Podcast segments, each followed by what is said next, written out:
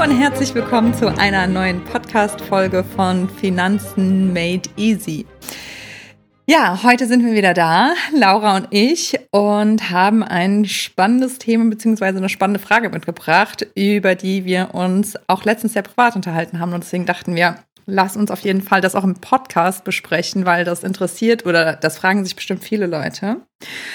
Aber kurz vorab wollten wir euch noch ja, darauf hinweisen, dass wir ein ganz tolles Cheat Sheet für euch erstellt haben, dass ihr euch kostenlos sichern könnt. Und zwar müsst ihr dafür einfach auf unsere Landingpage gehen.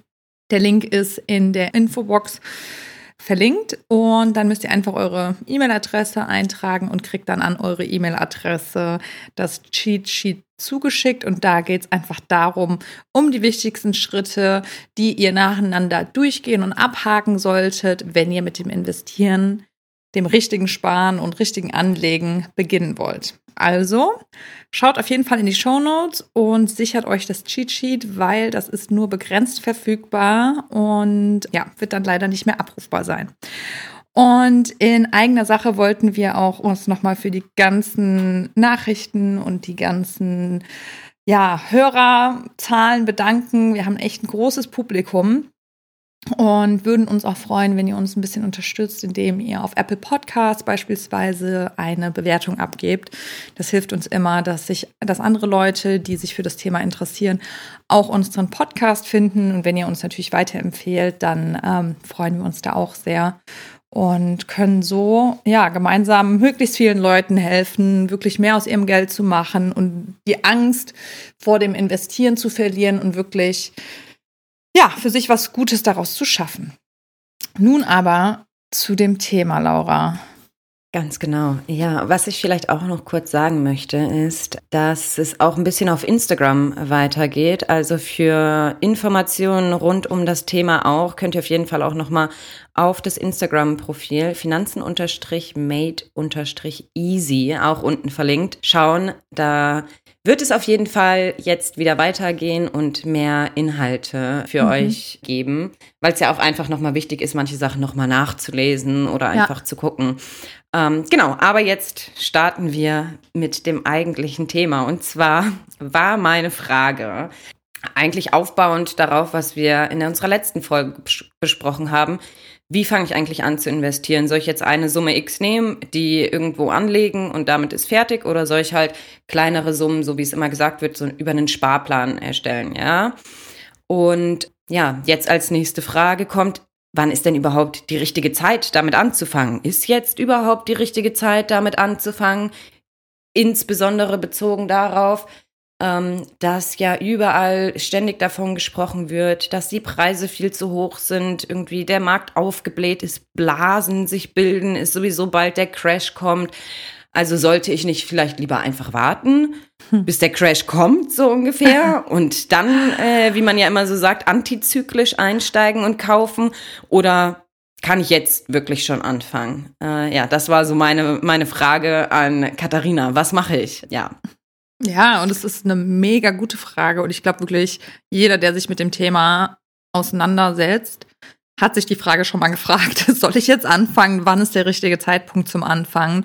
Und gerade jetzt in den letzten zwei, drei Jahren hat sich ja so viel getan durch Corona und wir haben da so viele Veränderungen gesehen und sind ja auch noch mittendrin. Also die Welt verändert sich ja um 180 Grad momentan. Und wenn man wüsste, wann der Crash kommt, würde ich auf jeden Fall sagen, warte. warte darauf ab und ähm, steigt dann ein, eben gestaffelt, weil man weiß ja meistens nie, wann der Boden jetzt wirklich erreicht ist, weil dann fällt es 10 Prozent, dann fällt es 20 Prozent, vielleicht 30 Prozent. Man weiß ja nie, wann der Boden erreicht ist und wann man dann eben mhm. am günstigsten einkaufen kann. Aber da es nun ja bekannterweise am Aktienmarkt so ist, dass wir leider keine Glaskugel besitzen, ist es halt so, dass wir wirklich nicht sagen können, dass wir nur Einschätzungen und Tendenzen abgeben können, ja, dahingehend, wo wir gerade am Markt stehen. Und es gibt sehr, sehr viele Experten, die sich darüber ja auch wirklich tagtäglich quasi streiten, ob es jetzt, ob jetzt bald der Crash kommt, ob er nicht kommt und ob es zum Crash kommt, hängt schlussendlich von verschiedenen Faktoren halt auch ab.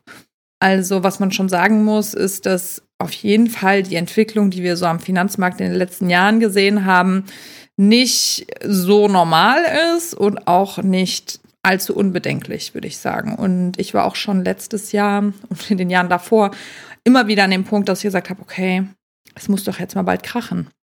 Mhm. Ich verkaufe meine Aktien und schichte um in andere Branchen, die vielleicht ein bisschen beständiger in Krisenzeiten sind, beispielsweise von Wachstumsunternehmen halt weg zu Versorgern, zu Nahrungsmittelproduzenten. Dann kann man in die Rüstungsindustrie, wenn man das möchte, ähm, oder eben in die Pharmaindustrie investieren. Das sind halt alles so relativ stabile, die dann in Krisenzeiten am besser laufen. Aber irgendwie habe ich dann es doch nicht gemacht und bin super froh, dass ich es nicht gemacht habe, weil in den letzten Monaten ist ja, wie die Leute wissen, die sich mit dem Aktienmarkt beschäftigt haben, der Markt wieder extrem nach oben gegangen. Immer wieder, ja. Und wir hatten zwar einen zusammen, also einen kleinen Einbruch, als es mit Corona eben rauskam. Da hatten wir ein bisschen was verloren über, über eine kurze Zeit, aber auch das wurde so, so, so schnell halt wieder eingeholt. Und was ich halt damit sagen will, ist, gerade diese ganzen Crash-Propheten, die es gibt, und es gibt auch sehr viele wirklich gebildete Leute, die wirklich hohe Experten sind und die auch recht haben damit, dass sie sagen, der Markt ist überhitzt, es wurde zu viel Geld reingepumpt. Das sind alles Gründe und Vorboten für einen Crash. Das stimmt meiner Meinung nach auch. Aber schlussendlich ist es halt so, dass, wie gesagt, andere Faktoren wie die Politik, wie die Geldpolitik da eben reinspielen und natürlich die ganz großen Finanz- Aktoren, die einfach am Markt halt auch sind, die großen Finanzinstitutionen, die natürlich Bewegungen auf dem Markt halt auch auslösen können.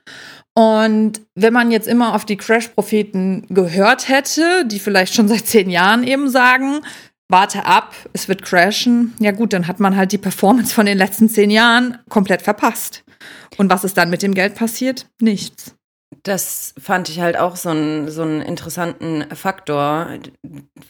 Deine private Story dazu natürlich auch, äh, die du mir dann gesagt hattest, aber auch, ja, wenn man sich so ein bisschen darüber informieren möchte und im Internet rumguckt und so wird man natürlich schnell auch vom YouTube-Algorithmus verschlungen oder so. Ja.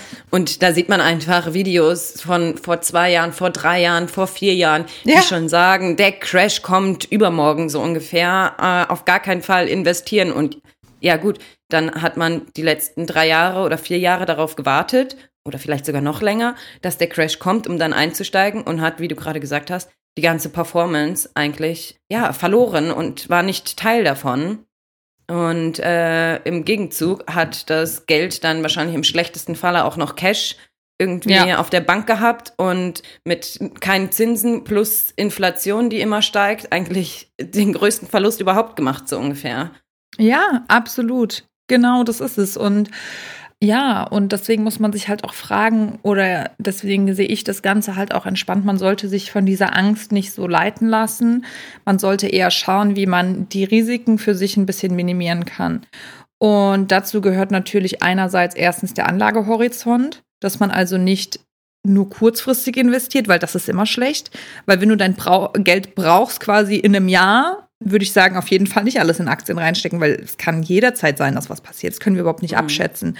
Und nur wenn du die Aktien ja liquidieren musst, also die Leute machen sich immer in die Hose, so salopp gesagt, weil sie immer, wenn sie in ihr Depot schauen, ja sehen können, wie die Aktie steht.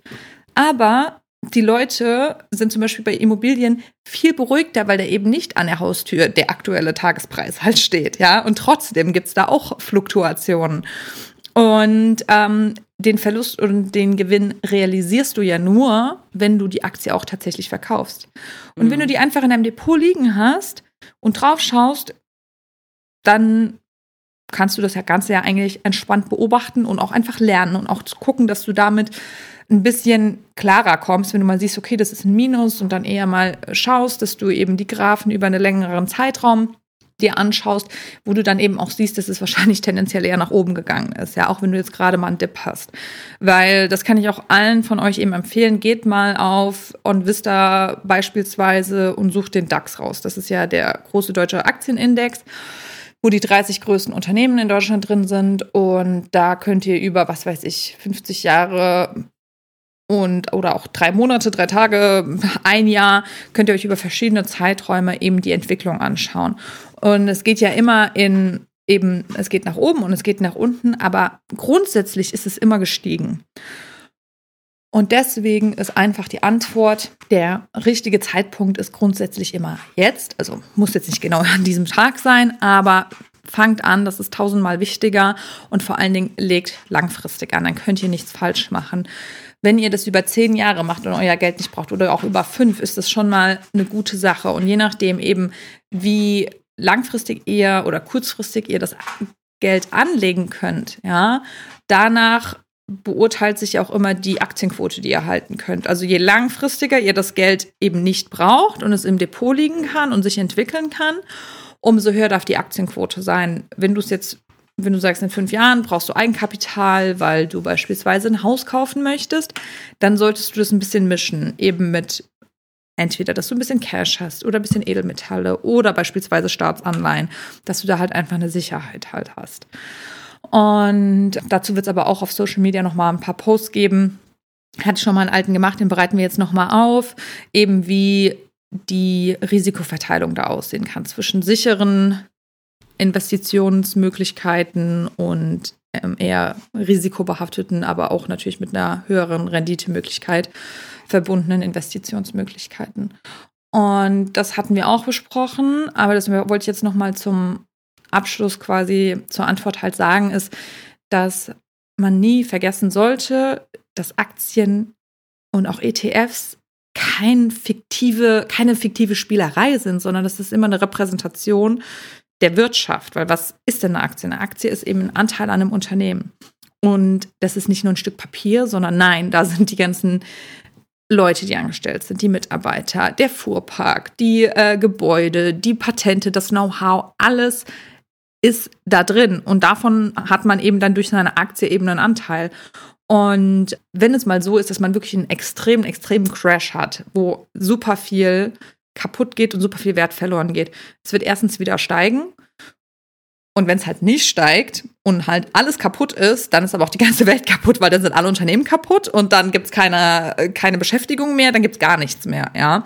Und ähm, ja, das fand ich auch nochmal so. Und für jemanden, der sich mit dem Thema wirklich noch nicht so auseinandergesetzt hat wie, wie ich jetzt oder für den das immer so ein bisschen fiktiv erscheint, einfach nochmal wirklich eine gute bildliche Darstellung, dass das eigentlich irgendwie, es kommt immer wieder auf die Wirtschaft und die Wirtschaft sind ja die Unternehmen, die am Aktienmarkt sind, ja.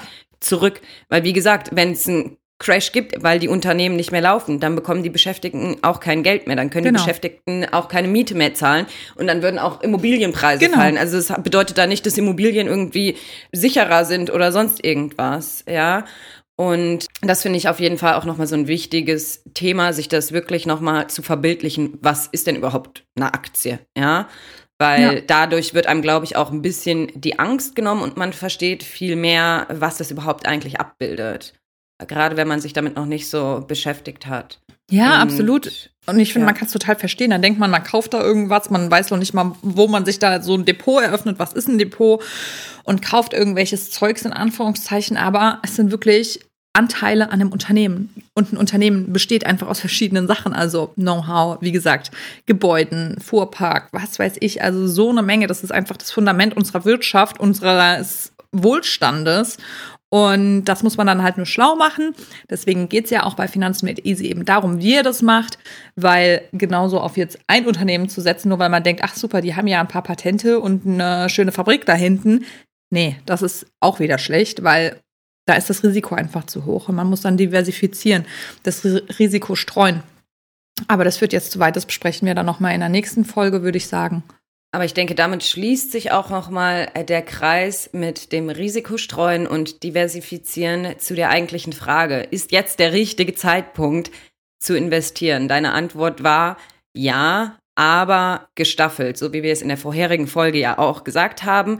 Also es ist jetzt bestimmt nicht der beste Zeitpunkt, um all in zu gehen quasi genau. ähm, jetzt, aber um anzufangen und einfach kleine Summen regelmäßig zu investieren. Dadurch kann man dann halt auch die ganzen heiß und die Dips und alles Mögliche wieder mit abzeichnen und mitnehmen. Kauft man jetzt vielleicht mal zu einem höheren Preis, das nächste Mal zu einem geringeren Preis, aber vielleicht ja. steigt es ja auch nochmal von heute auf in zwei Monaten, was man dann wieder nicht mitgenommen hätte. Von Ganz daher genau. ist äh, die Antwort, ja, es ist eigentlich immer der richtige Zeitpunkt anzufangen und zu investieren, aber das halt geschickt zu machen und nicht irgendwie kopflos. Ja. Ja, und dann würde ich sagen, können wir ja schon mal mitteilen, was die nächste Folge sein wird. Ich denke, es macht Sinn, wenn wir da über eben Risikostreuung und Diversifizierung mal sprechen. Was bedeutet das überhaupt mhm. und was für Möglichkeiten habe ich? Weil, wie gesagt, bei Finanzen Made Easy sind wir dafür da, um euch das Wissen an die Hand zu geben, damit ihr selbstständig und selbstbestimmt und ohne teure Finanzvermittler oder vermeintliche Experten irgendwelche Finanzprodukte kauft, sondern heutzutage, dank des Internets, haben wir so tolle Möglichkeiten, das einfach günstig zu machen. Und ja, ein Grundwissen über Finanzthemen ist eh ein absolutes Must-have für jeden, auch wenn man dann doch zu einem Dienstleister geht und da ein Produkt kauft. Deswegen können wir es euch nur ans Herz legen, auch nächste, bei der nächsten Episode wieder dabei zu sein. Und ja, deswegen vielen Dank, Laura, für die Frage. Spannendes Thema. Vielen Dank, Katharina. Ja, vielen Dank, dass ihr dabei wart und bis zum nächsten Mal.